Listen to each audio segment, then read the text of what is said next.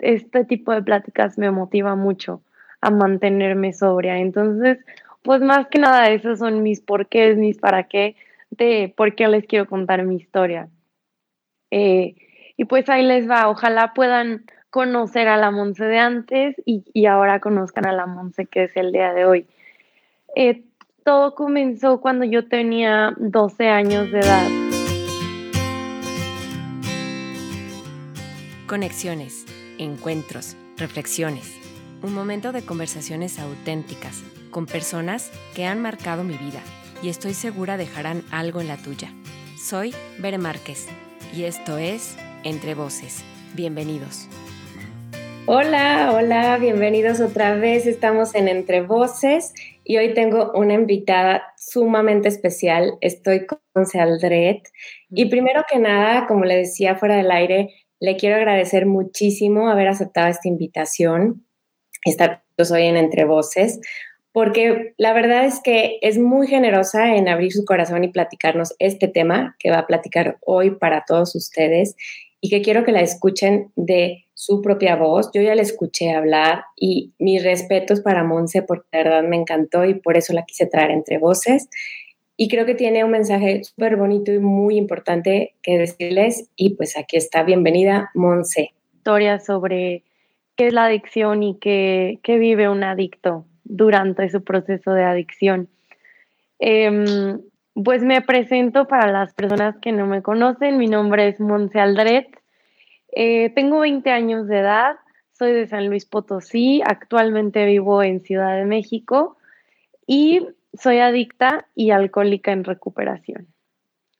Entonces, pues sé que a veces escuchar este tipo de palabras y escuchar hablar de la adicción, eh, tal vez mucha gente no, no se ha dado cuenta o no conoce lo que a mi parecer y lo que yo siento y lo que yo viví es la adicción. Eh, mi propósito y, y, mi para qué de contar mi historia y que la gente eh, pueda escuchar, primero que nada es para, si yo puedo impactar una vida, si yo puedo ayudar a alguien, aunque sea en, algo, pues con eso me quedo muy satisfecha. A mí desde chiquita me ha ayudado muchísimo, me, gusta muchísimo ayudar a la gente.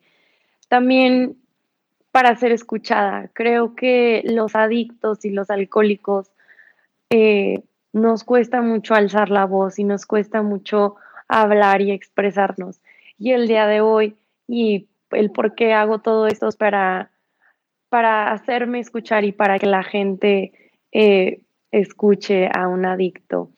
También para romper tabúes y para que la gente deje de juzgar en, de muchas maneras y también porque pues me da, me da mucho gusto eh, sentirme como útil y darme cuenta de, como de lo bien que estoy haciendo el día de hoy de, y mantenerme sobria. Este, tipo de pláticas me motiva mucho a mantenerme sobria. Entonces, pues más que nada esos son mis porqués, mis para qué, de por qué les quiero contar mi historia.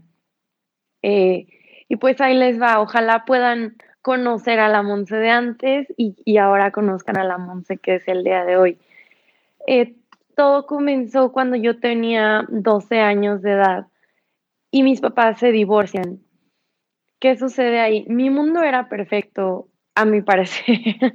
yo me sentía una princesa de Disney, literal, y yo sentía que mi mundo era todo rosa, todo perfecto. La verdad, gracias a, Dios y al universo, pues nací en una familia estable.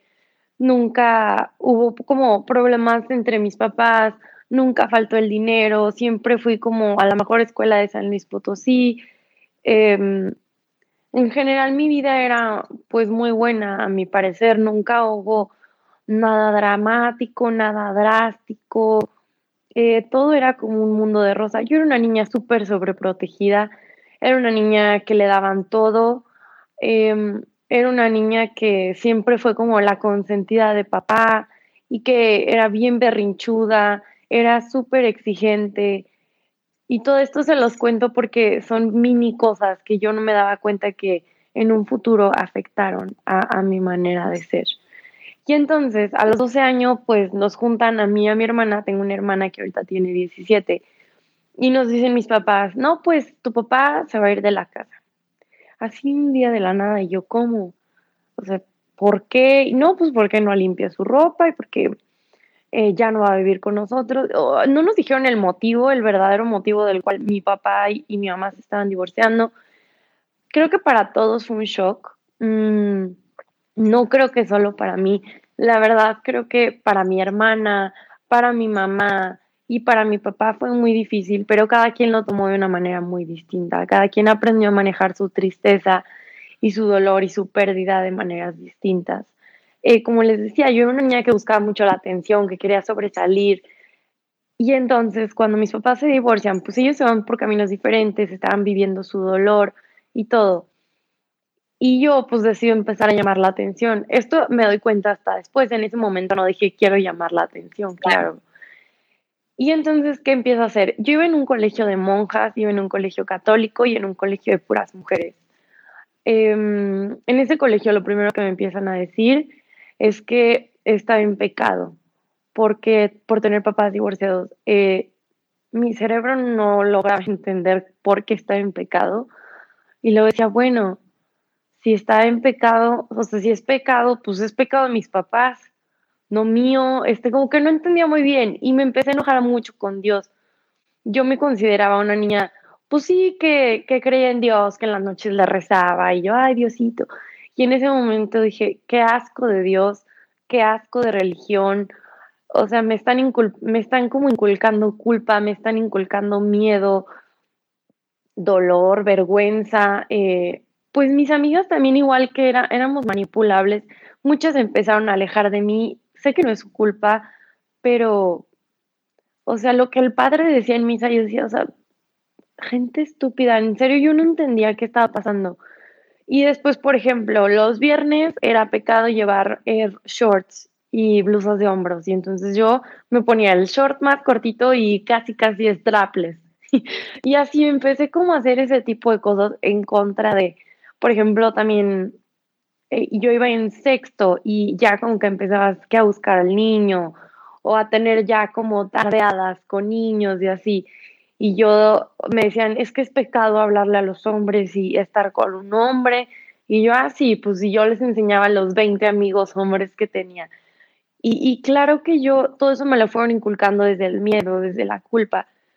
Y yo me fui haciendo muy rebelde. Me corren de esa escuela por distintas situaciones, más que nada por conducta. Y me cambian a otro colegio. Cuando yo llego a, a ese otro colegio, eh, empiezo a conocer lo que es el alcohol y el cigarro. Yo conocía lo que es del alcohol, lo que todo el mundo conoce de, pues sí, si tomas mucho te pones borracho, este, como que no, no tenía mucha idea, la verdad, a mí mis papás ni en mi escuela me platicaron más a profundidad qué era la sexualidad, qué era el alcohol, qué eran las drogas, eh, qué eran los lugares peligrosos, como todo ese tipo de cosas que desde ahorita se los comento, para mí es súper importante que se los platiques a tu hijo y no desde el miedo, no desde te va a pasar esto si te drogas, o sea, sino desde una, o sea, hacerlos conscientes, porque si a mí me hubieran dicho eso, a lo mejor algo distinto hubiera pasado, pero no fue así. Y pues en ese colegio empiezo a tomar, mi primera, eh, mi primera vez que probé el alcohol me dio congestión alcohólica o sea, creo que desde ahí fue mi primer foco de decir, Monse, no, algo no está bien. O una niña de 13 años eh, no es normal que le dé una congestión alcohólica. Eh, pero pasó así, obviamente mucha gente y muchas amigas y mucha sociedad potosina me empezó a tachar eh, de borracha, de niña rebelde, de, ay, con esa chavita no te juntes, y así. A mí me empezó a afectar mucho porque yo vivía mucho del que dirán, Bere. Yo todo el tiempo era, si esta era la moda, yo quería traer esto. Si yo ya tenía 13 años y yo ya quería usar tacones, ya quería maquillarme, ya quería traer pestañas. O sea, yo ya quería ser la, la niña adulta cuando solo tenía 13 años. Y siento que estaba muy vulnerable y muy inocente y expuesta a todo lo que me dijeran, yo me lo creía, porque no tenía unos cimientos y una base firme. Entonces, como que siento que era como Bambi, como que no sabía qué onda con la vida.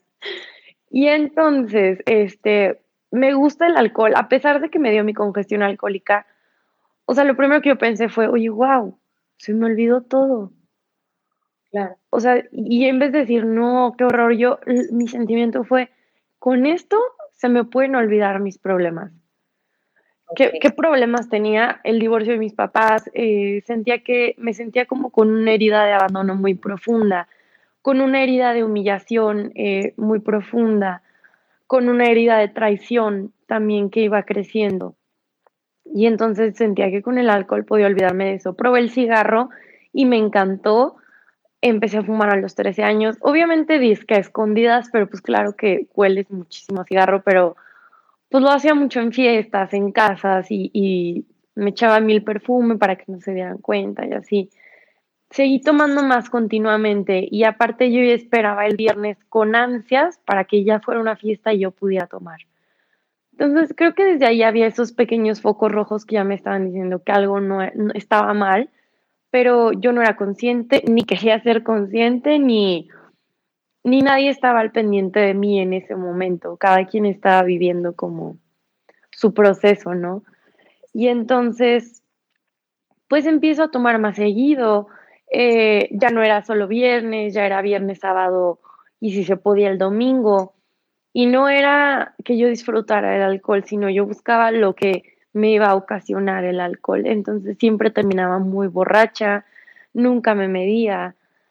Y pues hasta cierto punto luego ves normal que una niña tristemente que tome y que se ponga borracha y ay, pues está experimentando o ay, es normal, se le pasaron las copas, pero yo no creo que sea normal en ninguna niña de los 13 a los 18 que tome de más. Mm, para mí no creo que sea normal, pero bueno, ya lo vemos normal. Y entonces, eh, en el 2014 me corren de esta escuela en la que estaba, me cambian a otra y empiezo a conocer lo que es la marihuana. Yo me acuerdo que en esa escuela yo me juntaba con niños mucho más grandes que yo y puros hombres. Y entonces a la, salida de la escuela me decían, oye, vamos a fumar. Y yo, sí, pues yo siempre llevaba mis cigarros. Y pues un día yo vi que traían algo distinto a un cigarro blanco. Y yo, ¿qué es eso? No, pues mota. Y yo, ay, ¿qué ¿qué onda con eso? No, pues te pone bien padre y se siente bien padre. yo, digo, obviamente ningún amigo o ningún chavo te va a pintar la marihuana o ninguna droga como algo malo. Y eso es súper importante como concientizar qué, te pasa con las drogas y, hacerle saber al mundo qué son las drogas. Eh, ignorantemente y por curiosidad y por ganas de ver qué se siente, pruebo la marihuana, me encantó, no era algo que yo empezaba a comprar, sino pues te la empiezan a ofrecer, te la empiezan a regalar. Es muy común que, pues más a las, a las mujeres, pues los hombres las empiezan a enganchar. Y pues cabe mencionar que, y me gusta mucho aclarar eso, que a mí no me ofrecieron drogas ni alcohol, eh, cholos, nacos, en una colonia fea. O sea, a mí me lo ofrecieron en una escuela bien chavos bien, de papás bien. Y yo le decía a mi mamá, uy mamá, si supieras quién se droga conmigo. O sea, mamá, no tienes ni idea de cómo son los chavos hoy. Y entonces eso a mí me gusta como mucho enfatizar.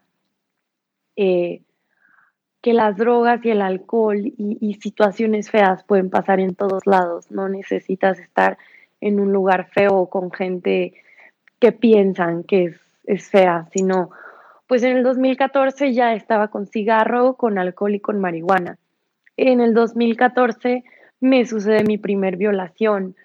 Eh, esto lo cuento porque fue un evento muy fuerte para mí, fue un evento que causó que mucha gente se alejara de mí, fue un evento que a mí me marcó en, pues, en todas las áreas de mi vida, pero a mí lo que más me dolía en ese momento era como quedarme sin amigos y sin amigas y me sentía sola y me sentía como juzgada, eh, incomprendida y sentía que la gente no empatizaba como con lo que me había sucedido. También me gusta mencionar, eh, la persona que me violó es un chavo rico, sus papás son muy ricos en San Luis y vuelvo a enfatizar en que la gente eh, podrida de la mente está en todos lados y hay que cuidarnos mucho en todos los lugares y, no hay que confiarnos de por la apariencia o por lo que dicen o por dónde están o por lo que traen, sino que creo que todo mundo tiene una parte enferma y, cierta gente la desarrolla de distintas maneras. Y entonces, pues el 2014 fue un, momento muy difícil para mí, empecé a alejar de mucha gente eh, fresa, por así decirlo, me empecé a juntar con otro tipo de amigos. Y pues ya era más seguido mi consumo de marihuana, ya no, ya quería yo comprarla, ya no era solo que me la ofrecieran. Em, también empecé a ver este tipo de series de narcotráfico y de narcos, pues El Señor de los Cielos, La Reina del Sur, El Chapo Guzmán, Narcos y así. Y, mi mente estaba tal, tan vulnerable y, y otra cosa súper, pues grave es como las redes sociales pintan eh, cierto tipo de cosas. Y yo decía, oye, qué padre, pues todos viven bien contentos, bien felices, yo quiero eso. Y entonces pues ya empezaba a buscar la marihuana como una forma ya de, drogarme, de consumirla y, perderme, ya no de algo de disfrutarla. Y entonces un día se me ocurre empezar a vender marihuana. En la escuela, claro que me cachan, eh, claro que le dicen a mis papás, y cuando a mis papás les hacen saber que su hija eh, está vendiendo y se está, está consumiendo marihuana, pues creo que es un, un, un parteaguas muy grande en, mi historia, porque pues mis papás nunca se esperaban eso de mí, ni creían que su hija, Monse, pudiera estar en drogas. Mm, todo esto pasa a finales del 2014, principios del 2015. Eh, sigo consumiéndola a pesar de que mis papás ya me checaban más. Y en marzo del 2015, eh, pues ya se dan cuenta, ya yo ya no estaba bien, ya mi físico no se veía bien, eh, estaba muy deprimida, eh, tenía como atracones de, de, comida, ya me habían diagnosticado ciertos psiquiatras y ciertos psicólogos ansiedad y depresión, y entonces ya no era como una típica niña normal de 15 años.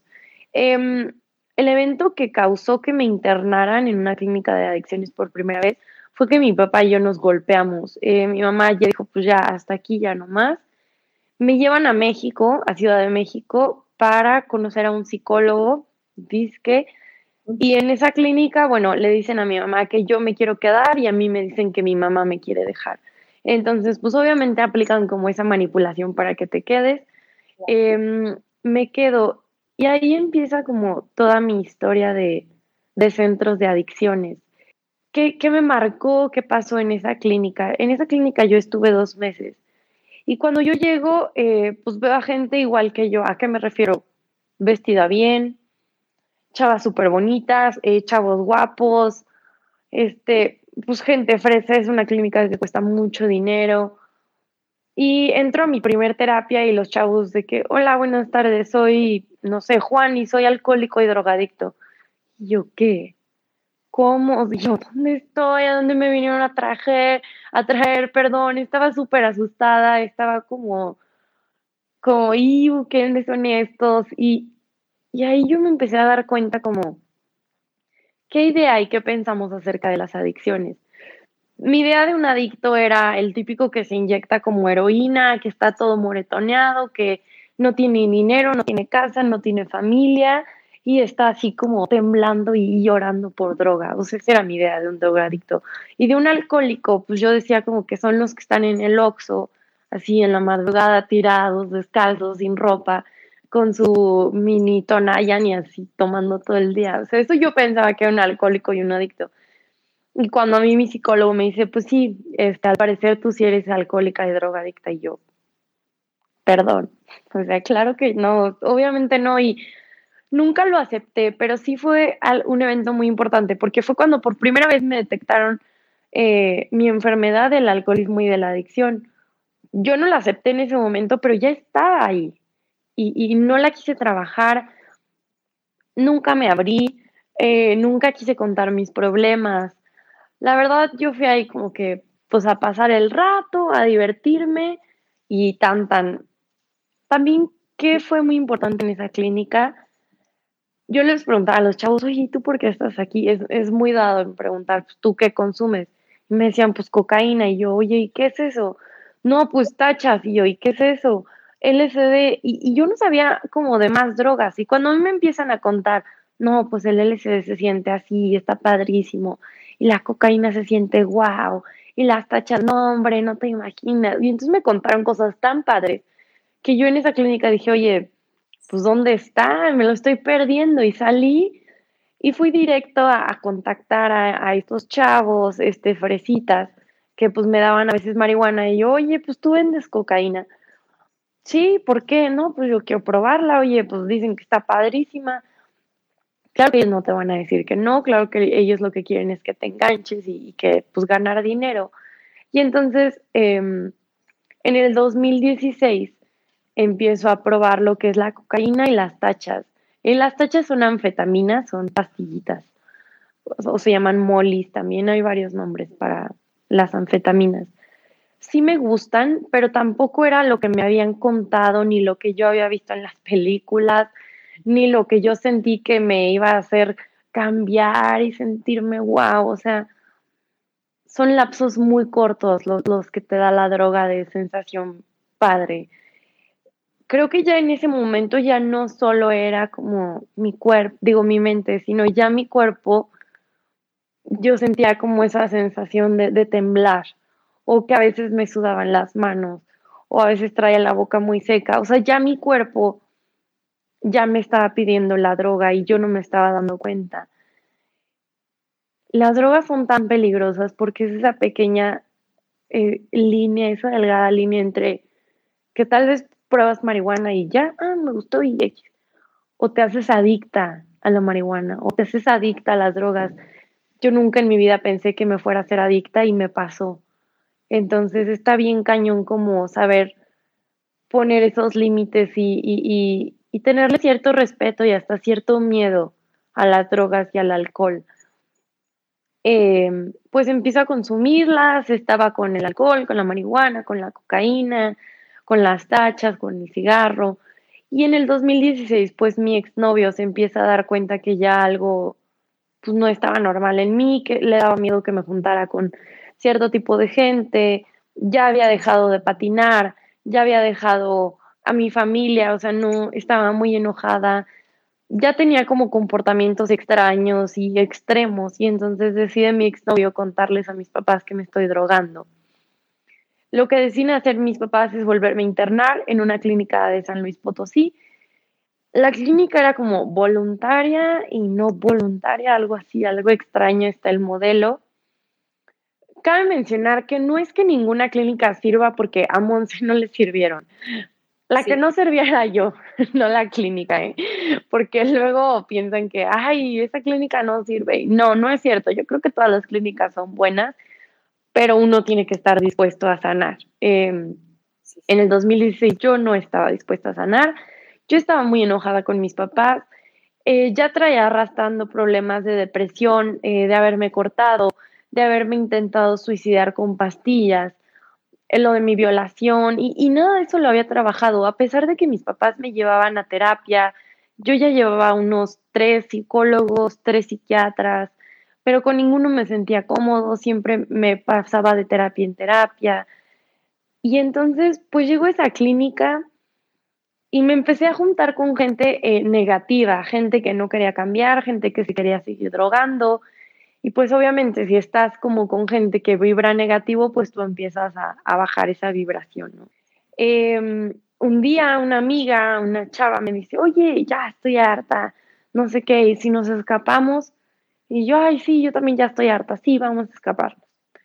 Em, es muy fácil escaparse de ahí porque solo corres y no te pueden detener entonces, pues corrimos y ya, pues el poli no, no está permitido legalmente que te detenga y pues nos escapamos, ¿no? Y entonces eh, yo duré como una semana eh, perdida o, sin que mis papás me localizaran. Y entonces, pues, una semana después, yo, yo en esa semana fuimos de fiesta, en esa semana nos drogamos, en esa semana estuvimos pues de casa en casa, porque obviamente nadie iba a recibir a dos chamacas de 16 años, pues darles comida, ropa, cama, pues obviamente no. Y ahí fue también como otra, otro evento muy importante y muy doloroso para mí, porque me acuerdo que una noche ya no teníamos a dónde ir, estábamos sentadas en, en esas banquitas de mm, donde esperas el camión y no habíamos comido en dos días, no nos habíamos bañado como en tres días, eh, ya nadie nos, ya nos quería recibir, no traemos dinero y, yo dije, se me puse a llorar y dije, lo que yo pensaba de un adicto es lo que al día de hoy estoy siendo. Y dices, ¿qué, qué, tan, qué tan lejos uno ve las cosas? Pero pues yo estoy aquí para decirles que sí pasan. todo lo que te dicen que te puede pasar, eh, todo eso te puede pasar y más. Fue algo súper impactante para mí saber que estaba en San Luis, saber que estaba en Carranza y que mi mamá estaba a ocho cuadras de mi casa. Yo estar, o sea, en ese estado. Pero también era algo que yo había decidido, no era algo que, que alguien me había impuesto, sino yo estaba decidiendo vivir así. Y pues fue muy fuerte para mí porque dije, ¿qué estoy haciendo de mi vida? O sea, podría tener mi cama, podría tener mi sopita, mi cena, la tele, o sea, todo lo que yo quisiera y yo estoy decidiendo vivir así.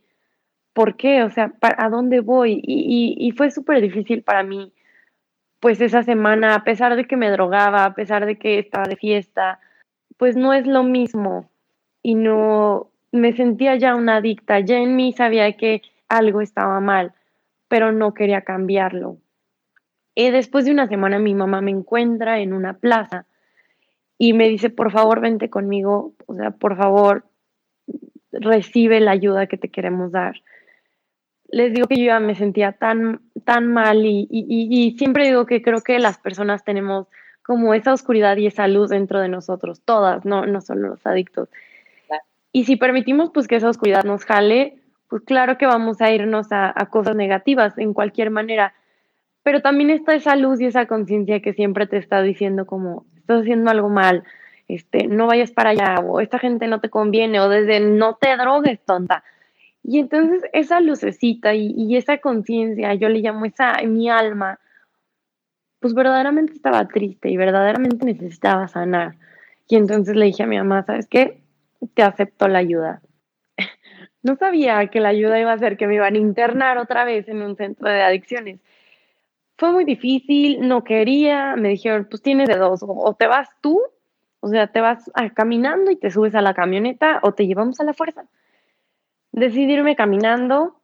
Eh, fue una imagen muy difícil porque después de cuatro años de ver a mis papás que pues estaban divorciados y que en ese momento se hayan agarrado la mano, mi terapeuta llorando, fue un momento muy emotivo y dije, ok, esto lo voy a hacer por mis papás.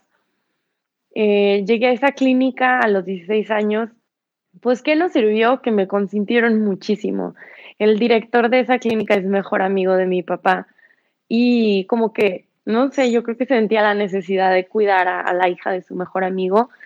Y yo le decía, no quiero ir a terapia, sí, está bien, no vayas. Este, quiero comer tal, sí, te traemos tal. Em, quiero tal y tal. Y todo el tiempo me la pasaron consintiéndome. ¿Y qué pasó ahí? Pues otra vez me sobreprotegieron, otra vez fui la niña consentida, otra vez no hubo límites. Y creo que lo que en general los hijos necesitamos son muchísimos límites. Y si nosotros no somos capaces o no somos lo suficientemente maduros para poner nuestros propios límites, pues para eso tienen que estar los adultos o los papás. Y en ese entonces, pues en mí no había límites. Y creo que eso me dañó mucho, por eso creo que no me sirvió esa clínica. Estando internada en el 2016, llegan mis papás y me dicen, oye, te tenemos una propuesta, eh, ¿te, gustaría irte a la India, a un internado? yo, ¿cómo? Sí, a la India, a la India, India. Y yo, no, gracias. O sea, yo quería salir y seguirme drogando y seguirme divirtiendo y según yo seguir siendo independiente y que ya mis papás no se metieran en mi vida. Em, obviamente les valió, me mandaron a la fuerza y me fui a India del 2016 al 2017. Me fui un año. ¿Qué es allá? Eh, no es una clínica de adicciones, es un internado eh, donde hice la prepa y aparte te dan yoga y meditación diario. Entonces, mis papás no me mandaron para que hiciera la prepa. Obviamente mis papás me mandaron para que ahí me ayudaran a dejarme de drogar. No funcionó, pero sí me ayudó muchísimas otras cosas. Eh, la verdad hoy estoy muy agradecida con mi papá y por el esfuerzo que hizo económico para mandarme allá. Estoy muy agradecida con mi mamá porque colaboró para que yo me fuera. Estoy muy agradecida con mucha gente que gracias a esas personas fui a India. Amo India. Eh, es un lugar muy diferente, muy distinto. Digo, no es el momento ahorita para contar qué me pasó en la India y qué fue en la India, pero pues lo principal fue que nunca quise trabajar mi adicción, nunca quise abrir mi corazón para sanar esas heridas.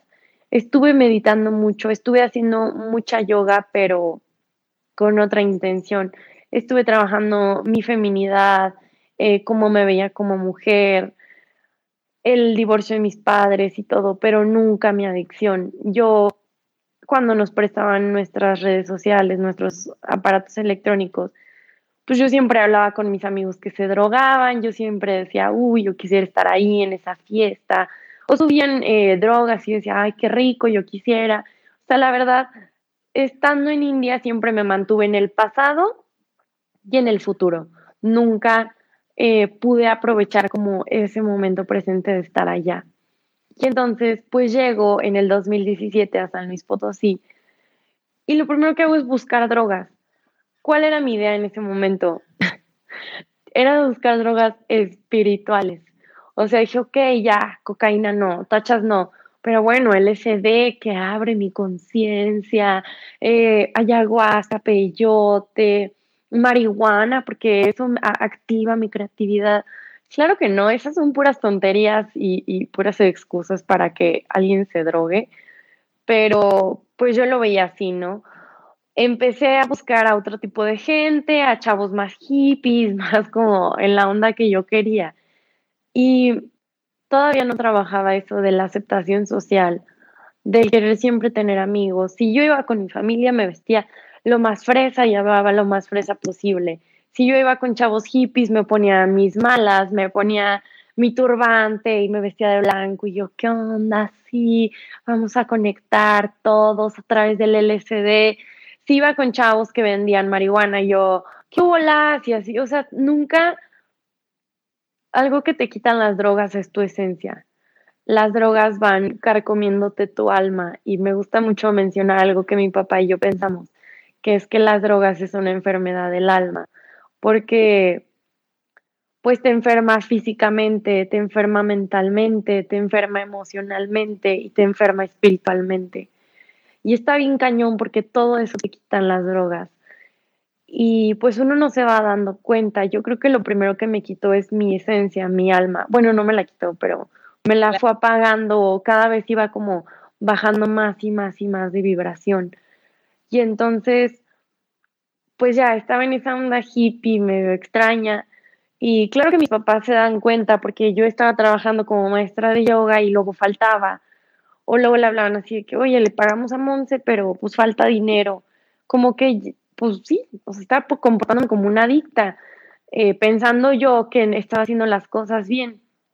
Deciden mis papás internarme otra vez, por cuarta vez en el 2017 Em, más o menos por mayo, algo así, mayo, junio, más o menos.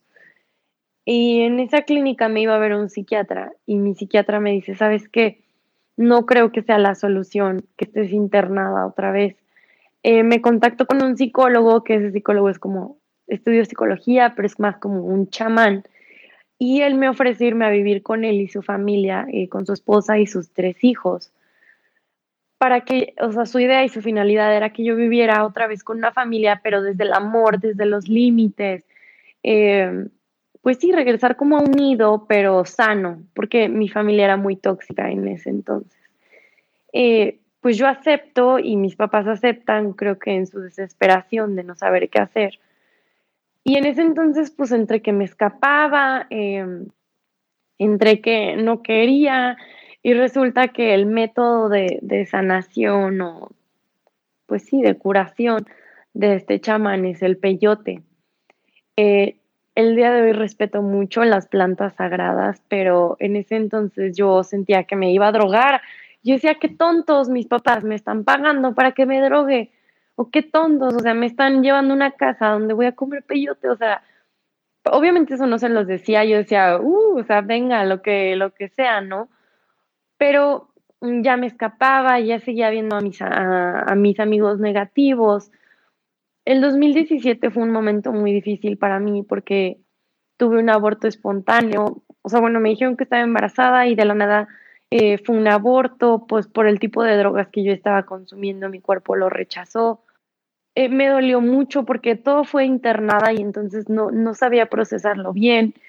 Eh, se muere una persona muy importante en mi vida y entonces como que ahí dije, o sea, ya, ¿qué onda con lo que me está pasando en mi vida? O sea, no es justo, tengo 17 años, no soy una niña normal, y me deprimí muchísimo. Me empezó a dar anorexia, empecé a dejar de comer. Eh, este avance que llevaba hacia el amor propio como mujer, trabajar mi feminidad, mi sexualidad, pues otra vez se fue para abajo. Em, y creo que, aunque seamos adolescentes, pues todo el mundo tiene un propósito y una meta de vida. Y en ese momento yo no sentía que estaba como en este mundo para nada. O sea, yo decía, ¿qué hago aquí? O sea, ¿para qué estoy aquí? ¿Para drogarme? Pues no, qué, qué flojera. Mejor me muero. O sea, y empecé con esos pensamientos de ya no quiero vivir. Em, pues viviendo con este psicólogo empiezo a, probar peyote, pero escondidas de él porque él no me dejaba. Eh, ya después fuimos a una ceremonia todos juntos y yo lo vi como una fiesta, o sea, nunca lo vi como una ceremonia, lo vi como una fiesta para drogarme. Y pues mi papá se dan cuenta que, ese método no funciona. En, en, ese lapso de junio a noviembre del 2017, con estos eh, círculos de gente que, que, ya era un poco más pesada, que ya todos eran adictos, ya no había alguien que pues era como positivo, me presentan una droga que se llama cristal. El cristal es una metanfetamina y es químico según yo no viene como derivado de nada, sino pues es puro químico. Eh, creo que trae mm, veneno de rata y como químicos para el excusado y no sé qué más traiga. Pero ciertas drogas simplemente te inhiben o te exaltan como tus neurotransmisores, pero el cristal te mata neuronas, o sea, y mucha gente le dice a esa droga eh, la droga del diablo o, o, la droga del demonio o así, porque es una droga muy fea, es una droga muy barata, eh, que te dura mucho tiempo. Entonces, como que tenía todas las características que yo estaba buscando. Te baja de peso muy rápido. Y entonces, entre que yo odiaba mi peso, entre que yo mientras más tiempo drogada, mejor, entre que pues mis papás ya no me daban dinero. O sea, esa droga tenía como todas las características para ser consumida por mí.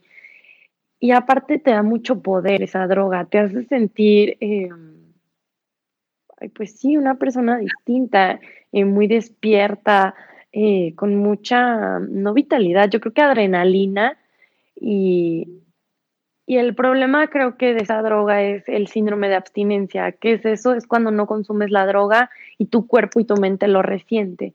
Y entonces es muy feo ese síndrome de abstinencia del cristal.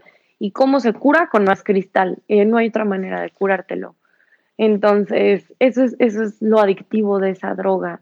Em, yo la pruebo, esa droga se puede fumar, inhalar o inyectar. Eh, yo la pruebo fumada y me gustó. Eh, me enganché súper fácil y pues ya la empezaba a buscar y a consumir más seguido en el 2017. Después de, esta, de vivir con esta familia, eh, deciden internarme otra vez, no para que estuviera ahí, que ahí me trataran, sino para ver qué hacemos como casi casi con la niña, que ya no sabemos hacia dónde, ¿no? Y mm, en ese lapso estuve como dos, tres semanas. La gente misma de ahí adentro me empezó a ofrecer cristal. Y entonces, mientras yo estaba disque internada y contenida, no hubo un día que yo no estuviera consumiendo cristal. Y entonces me acuerdo perfecto que el 28 de diciembre del 2017 llegan mis papás y me dicen, ya sabemos qué vamos a hacer contigo, te vas a ir a India otra vez. Y yo, mm, claro que no, otra vez mi, claro que no, no les importó, me mandaron a fuerzas a la India. ¿Qué pasó en India? Eh, yo me fui otra vez del 2017 al 2018. Fue muy feo. Eh, esta vez verdaderamente no quería estar en India. Eh, verdaderamente mi cuerpo físico lo resintió mucho porque el que me hayan quitado esa droga de un día para otro fue muy difícil para mí. Duré como un mes eh, temblando, vomitando, con dolores de cabeza, eh, no podía dormir y entonces en la mañana no podía ir a la escuela. La verdad es que fue muy difícil para mí. Me estuvieron tratando mucho físicamente eh, con homeopatía y naturismo. Y después que ya estaba como un poquito más consciente físicamente, yo no quería estar ahí, o sea, yo me quería escapar. Eh, lo más malo que puedes hacer ahí es fumar cigarro y me la pasaba fumando, ya me valía quien me viera, yo ya me iba a la escuela, eh, me quedaba dormida todas horas y entonces me dijeron, ¿sabes qué? Pues, vete a México, ¿qué haces aquí? Eh, mis papás les rogó que por favor no me dejaran ir a México.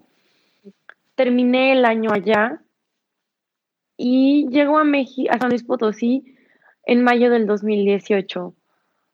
Llego con toda la intención de drogarme. No te voy a mentir que en India no trabajé nada, nada. O sea, yo, mi alma y, mi, mi, ser quería destruirse.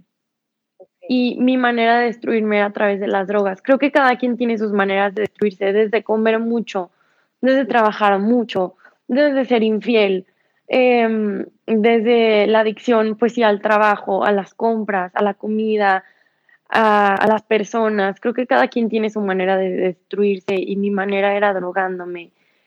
Como te digo, yo ya traía esos pensamientos de ya no quiero vivir, ya no quiero estar aquí. Y la verdad sufría, ya drogándome no, no disfrutaba, más bien era como esa necesidad física y mental de decir, quiero olvidar, no quiero sentir, no quiero pensar, no quiero ser consciente. Em, y entonces llego y pues sí, directamente en San Luis busqué a la misma gente, busqué al mismo círculo de personas que sé que me podían ofrecer ese estilo de vida. Y no tardaron mucho en mis papás en darse cuenta porque eh, en la manera en que yo me drogaba ya era muy obvio y ya no buscaba esconderme ni disimular. Eh, pues ya era todo, ya era marihuana. O sea, lo que hubiera yo con eso era feliz. Y mm, pues mi última vez que tomé fue en agosto, creo que 14 o 15 de agosto del 2018. Al día siguiente decido tomarme muchas pastillas como para morirme, eh, no funcionan, eh, después me drogo y ya, pues mis papás vieron que ya no, pues ya estaba en riesgo mi vida y deciden internarme en una clínica de Ciudad de México, eh, se llama Cure, y este fue mi último centro de, rehabilitación. En Cure estuve de agosto del 2018 a julio-agosto del 2019. Estuve un año internada. Em, también no creo que sea el momento ni la ocasión para contar qué sucedió ahí adentro, pero sí para hacer hincapié en que si alguien me pide una recomendación de qué centro pueden internar a su familiar, yo digo que sería Cure. Eh, ¿Por qué? Porque es un modelo terapéutico muy distinto a todos los en los que yo estuve. En ese lugar trabajaron mucho con mi persona y no con mi enfermedad. Y en otros centros siempre me decían, eres adicta y tienes la culpa y por tu culpa. Y, y te insultan y te hacen sentir tan mal que dices, ay, oye, perdón, me estás perjudicando más que ayudando. Y en ese lugar trabajan mucho contigo, trabajan mucho con qué te duele, qué hay detrás, con tu familia, con tus, o sea, con las heridas de tu infancia, con todo trabajan y no solo, o sea, y te dicen, si te quieres seguir drogando adelante, pero aquí vienes a sanar. O sea, aquí vete amándote. Y si amándote eres feliz drogándote adelante. Y yo decía, bueno, está bien. Como que no me imponían el dejarme de drogar. Y entonces eso fue facilitando mucho que yo abriera mi corazón a sanar muchas cosas. Eh, para las personas que han sanado o que están en un proceso de sanación, saben que no es fácil, eh, duele mucho, cuesta mucho. Hay días que dices, ¿sabes qué? Mejor, mejor ya no. Porque cuesta mucho trabajo echarte un clavado en ti misma y darte cuenta qué has hecho, a quién has dañado, quién te ha dañado, qué te han hecho, qué culpa sientes, qué culpas tienes hacia los demás, eh, qué te enoja. Y todo eso, ¿cómo lo vas a sanar?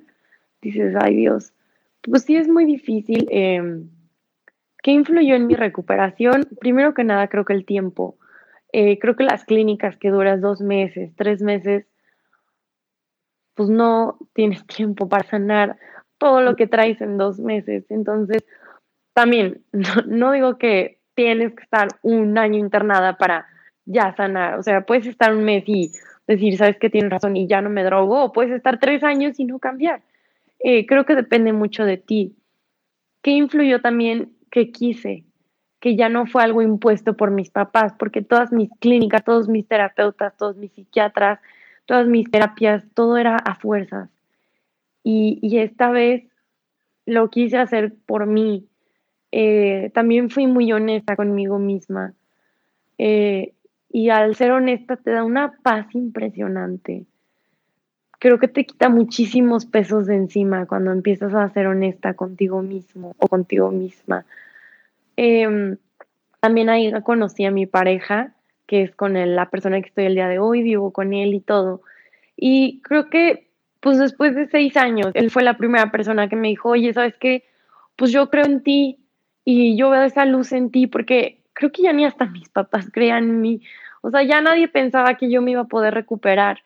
Y el hecho de que alguien pues me motivara, eh, y lo digo esto en general, creo que el amor mueve barreras, no solo el amor de pareja, sino pues a mí me, empezaron a decir, o sea, si tú vas a amar a alguien, tienes que amarte a ti para poder dar lo mejor para esa persona. Y entonces, pues decidí también empezar ese proceso de amor propio ese proceso en pareja y, y yo creo que el amor pues me curó en, en general, no solo el amor de pareja. Eh, creo que también el ver que mis papás empezaban a aceptarme y empezaban a, a respetar mis ideas fue algo que me alivianó mucho porque luego los adolescentes pensamos que nuestros papás están en nuestra contra y que hay que anticuados y que hay es que no son modernos y es que no nos entienden y y el hecho de que mis papás empezaran a ir a terapia, eso me, ayudó mucho. Creo que son muchas cosas las que el día de hoy me han ayudado a estar bien. Hoy, gracias al universo, llevo dos años de, no consumir nada, de estar bien. Eh, claro que no todo ha sido perfecto en mi vida. Ahorita vivo en la Ciudad de México. Decidirme de San Luis porque para mí es una ciudad muy tóxica para mí, o sea, a mí mm, se me hace muy tóxica y no me ayudaba nada eh, vivir en San Luis. Eh, también mi familia, creo que estamos mejor de lejos. Eh, hoy los amo, hoy me aman, pero siento que vivir con ellos no me ayudaba en nada. Entonces, saliendo de la clínica, decido irme a vivir a Ciudad de México. Aquí sigo. ahorita no estoy estudiando nada por, por el momento, pero trabajo como maestra de yoga, eh, como administradora en un centro de yoga y estoy muy contenta. La verdad me he enfocado mucho en, mí, en, estar bien para ya después partir y, decidir como cosas en mi vida, pero la adicción es una lucha diaria. Eh, no porque tenga dos años es que, uy, ya estoy bien. que no, para nada. De hecho, estas semanas no han sido fáciles y todo, pero es diario vencer esa, esas ganas de tomar y de drogarte. Es diario vencer esas ganas de huir. Es diario afrontarte a lo que sientes y a lo que piensas y, decidir cómo afrontar los problemas de la vida cotidiana. Es elegir vivir diario. Yo así lo veo la adicción. Yo creo que yo diario elegía morirme, diario elegía dañarme. Y hoy lo veo como un proceso de vida, como un proceso de empezar a renacer poco a poco y pues sí, hoy, hoy en las mañanas me digo, soy el hijo vivir. Y algo que tenemos mucho los adictos es la frase de solo por hoy. Y me gusta mucho compartirla porque pues no es solo por hoy eh, no me drogo y no tomo, es solo por hoy voy a hacer ejercicio, solo por hoy voy a seguir mi dieta, solo por hoy voy a ser amoroso con mis hijos, eh, y para mí es solo por hoy no voy a drogar y no voy a tomar.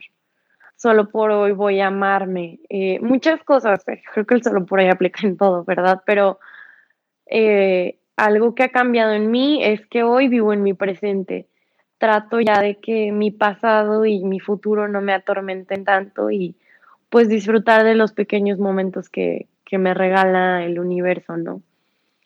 Y pues esta fue la Monse de antes, esta es la Monse de hoy y pues así es esto, esto es mi mensaje de que vean que puede pasar un adicto y, la pequeña línea entre adicción y entre probar algo que no sabes a dónde te puede llevar y dar a conocer la importancia como de la relación padre-hija, madre-hija y cómo vas guiando a, a, tu hija hacia un futuro, pues bueno o malo, ¿no? Me encanta escucharte, por eso no te quiero interrumpir para nada, porque estaba escuchando todo tu mensaje y quería que, que bueno, que estás concentrada contando todo. Eh, pero claro que hubo mil momentos que quería intervenir y decirte cosas, pero me encantó escucharte, me encanta desde la otra vez que te escuché, todo lo que compartes y cómo lo compartes.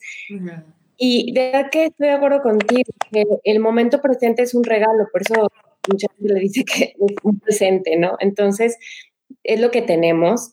El pasado ya pasó, ya se quedó atrás y el futuro no sabemos qué va a venir. Entonces, como dices, solo por hoy es lo que tienes, es el momento.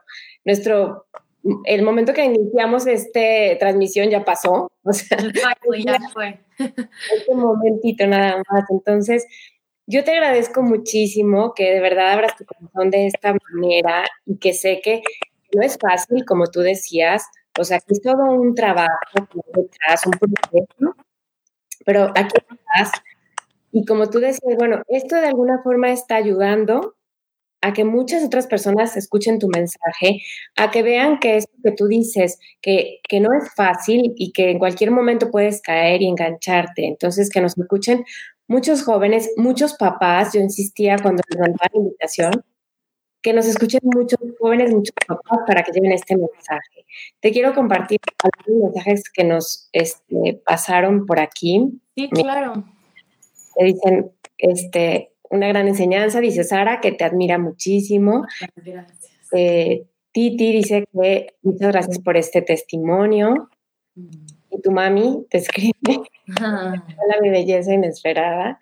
Y Rebe, Rebe dice, muchas gracias, Monse, por abrirnos tu corazón y compartirnos tu testimonio muy valioso para todos. Muchas gracias, Bere, por compartirnos. Mm. Así que, pues bueno, la verdad son mensajes que estoy diciendo a la gente. Yo quiero compartirle a las personas tus, eh, tu Instagram por si te quieren hacer alguna pregunta de manera, eh, pues, personal, que te manden un mensajito eh, alguien que tenga alguna duda o que necesite saber, por ejemplo, de este centro que tú mencionas, algún consejo, lo que, lo que alguien quiera este, preguntar de manera individual y personal, pues ahí están los datos. Este live se va a quedar grabado en mi podcast de Entre Voces y ahí voy a poner también los datos de Monse para la gente que nos está escuchando. Y pues bueno, ahí van a estar también este, en descripción de podcast. Creo que hay otro comentario por aquí. De Sofi, del podcast Impermanente, dice, gracias por abrirte y compartirnos tu historia, Monse, llena de enseñanzas. Ay, muchas gracias. Y sí, como dices, Veré, si alguien no sé si los puedo ayudar, pero sí escuchar. Eso es algo que me encanta y amo y, abierto mi corazón se los digo que si alguien necesita ser escuchado o algo, con mucho amor aquí estoy, ahí está eh, mi Instagram y me pueden escribir con mucha confianza y pues me siento muy contenta, Veré. Muchas, muchas gracias por, por abrirme este espacio, por abrirme tus canales y, permitirme eh, pues otra vez mostrar quién fue y quién soy hoy y ojalá que podamos crear mucha conciencia juntas desde, desde tus canales y, siempre voy a estar muy agradecida contigo. No, al contrario, Monse, que le llegue a muchas personas este mensaje, tanto tuyo como mío. Así que gracias. Y como te dije cuando te escribí, eh, gracias por elegir tú y porque yo ahora te digo a ti y de verdad, gracias por todo esto que, que estás haciendo. Y yo también en lo que pueda ayudar estoy, Monse. Mm, gracias, muchas, muchas gracias. Pues nos despedimos. Sí. de verdad, gracias a toda la gente que estuvo conectándose. Sé que hay mucha gente que estuvo aquí, no todos por comentarios. Bueno, me despido. Muchísimas gracias. Soy Vera estamos en Entre Voces. Gracias a todos. Hasta luego.